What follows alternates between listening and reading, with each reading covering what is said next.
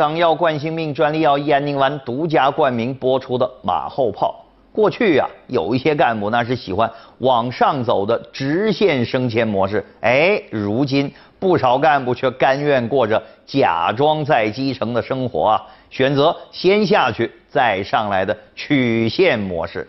这所谓假装在基层啊，就是上级机关的干部因为升迁需要，哎，得到基层去赚取工作经历，但是实际上呢，却并未到基层工作的这样一种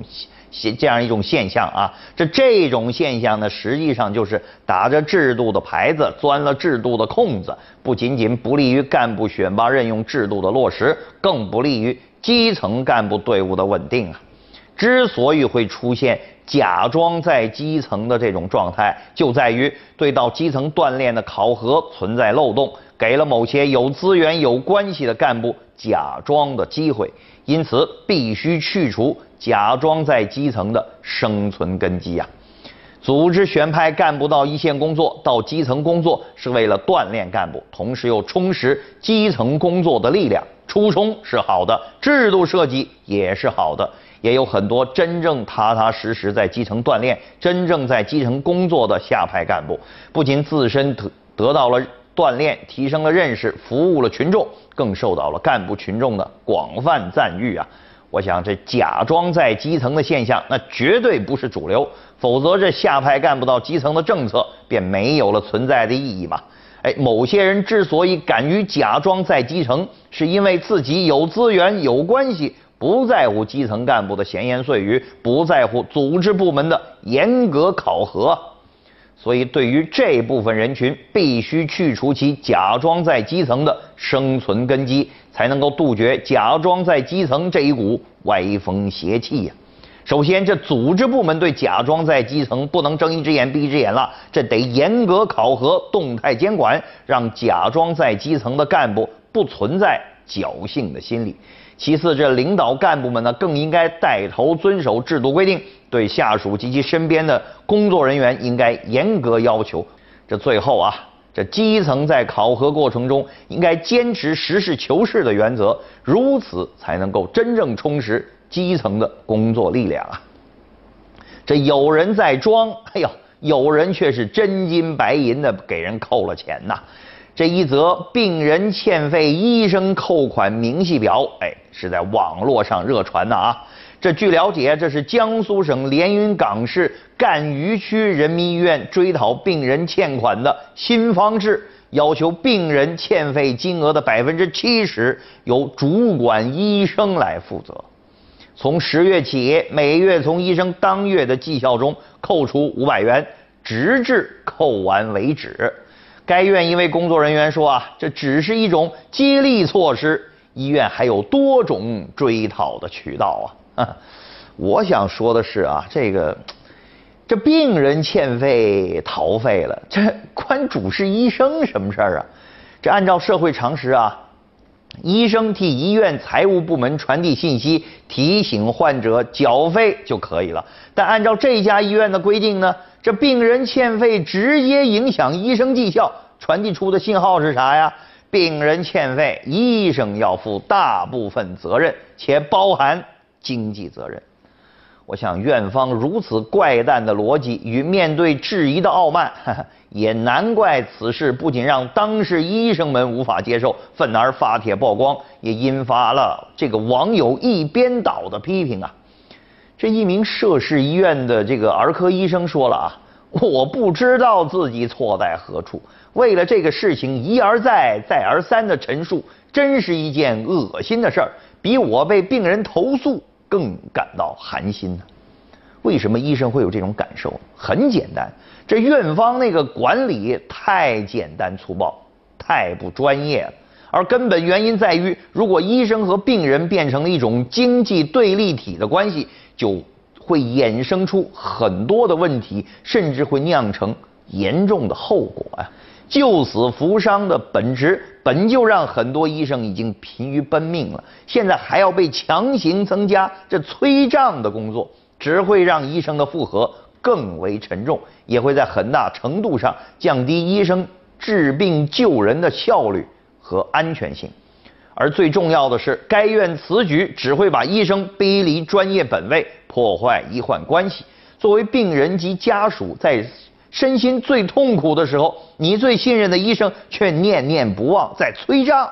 这是一种什么样的心理体验呢？治疗顺利，哎，或还得得过且过啊。这一旦发生意外，只会引发更多的问题。这正常的健康医患关系啊，不仅不能让医生变成催账员和业务员，相反，要在医生和病人之间设置一个保护带和隔离带。医生只负责尽心尽力地为病人工作，保障病人得到最好的治疗和最好的结果，不需要考虑钱的问题。如此，医患关系的信任与和谐才有了基础。作为病人，应当信任医生，相信医生给予的检查、药物、手术治治疗啊，都是因为病情所需的，而不是因为这个经济的这个盈利的驱动啊。如此，这些病人和他们的家属才会无条件的配合医生们的治疗，实现治疗效果的最佳化。说到底。这赣榆区人民医院做出的行为，暴露的是公立医院被欠账的问题啊！这是一个医疗行业普遍存在的一个老大难问题，确实给很多医院也带来了极大的经营压力。要解决这个问题，有效的方法和渠道，有效的方法和渠道啊，那应该是还有很多种，但底线是得让该管的部门去解决，绝不可转嫁在医生的身上啊！从这个意义上讲，这家医院真是开了一个很坏的先河。如果当地卫生主管部门不及时调停，只怕会让医患关系更加紧张啊。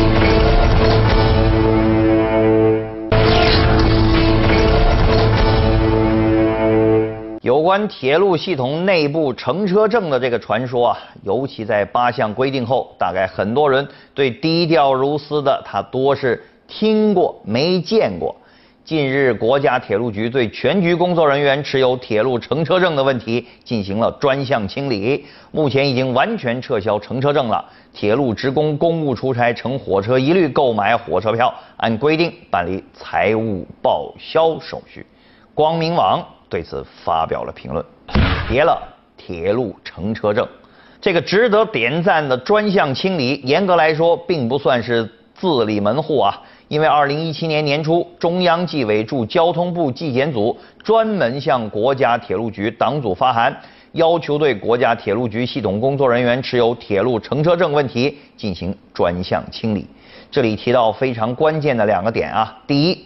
铁路乘车证被发现是日常监督中提供的线索，很多人应该还记得以下的案例啊。二零一四年，西安一网友爆料称，在广州南至西安北的 G 九六次高铁列车上捡到了一张神奇的票，相同区间票价两元，而自己的票价却是八百一十三块五。无独有偶啊，二零一五年《中国经营报》也报道过下面的事儿啊。五名铁路员工欲无票搭乘高铁一等座，而引发了一场打人事件，将惠及中国铁路总公司及其下属事业单位的两百多万人的内部票福利曝光在公众面前呢。哎，第二点啊，铁路乘车证的问题并不是一场美丽的误会啊。先看看这个，先咱们先来注意这个中纪委的措辞啊，是管理不严，公私不分。再请注意，这中纪委开出的处方，纪检组发函要求专项清理。那么无可辩驳的是，当年铁路乘车证事件后的洗白之洗白之词，大概在法理逻辑上都彻底失了底气吧。别了铁路乘车证，与其说是一个行业规则的告别，不如说这是对法治市场最深情的告慰。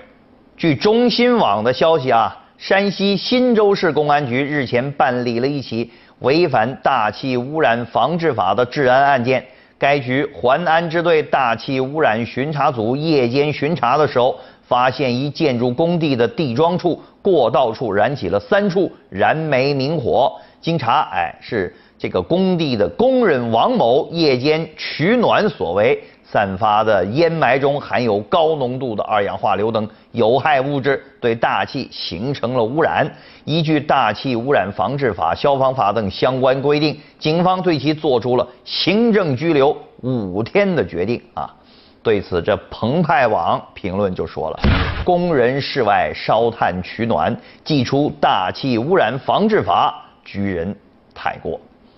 评论是这么说的啊。这工地工人露天点燃煤炭取暖，哎，确有不妥之处。这一方面啊，王某未尽到保护环境的义务，人为加剧了大气污染；另外，这户外点火，哎，又是在城区，确实存在较大的安全隐患。这需要注意的是啊，这王某行为的不妥，均指向了法律约定的义务，而非责任。相对应的，对于这一行为的处置，只能是。提醒纠正，而不应该上升到行政惩处的程度。当地警方称啊，这一起违反大气污染防治法的治安案件啊，但遍查这个大气污染防治法啊，并未看到对这一情由的相关法则，更多的法则却是指向地方政府或是企事业单位的。也就是说，这应当承担散煤管理不善责任的，一是王某所务工的这个建筑工地，再就是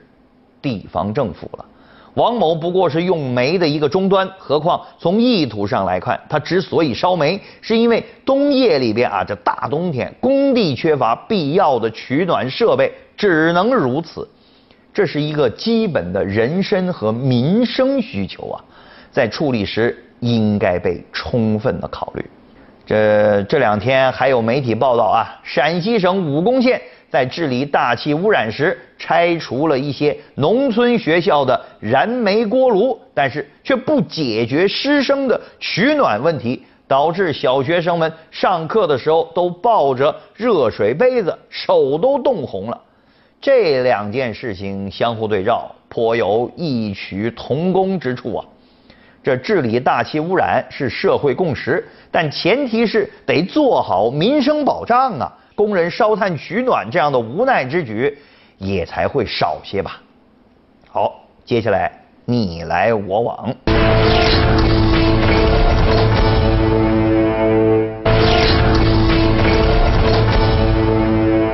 你来我往。近日，江苏淮安市淮阴区人民法院依法对四名涉嫌强奸猥亵未成年人的被告人集中宣判。司法机关还将向社会公开这四人的信息，这公开内容包括姓名、身份证号、照片、年龄、案由等等事项，并禁止其从事与未成年人密切接触的工作。哎，来看网友们的围观啊，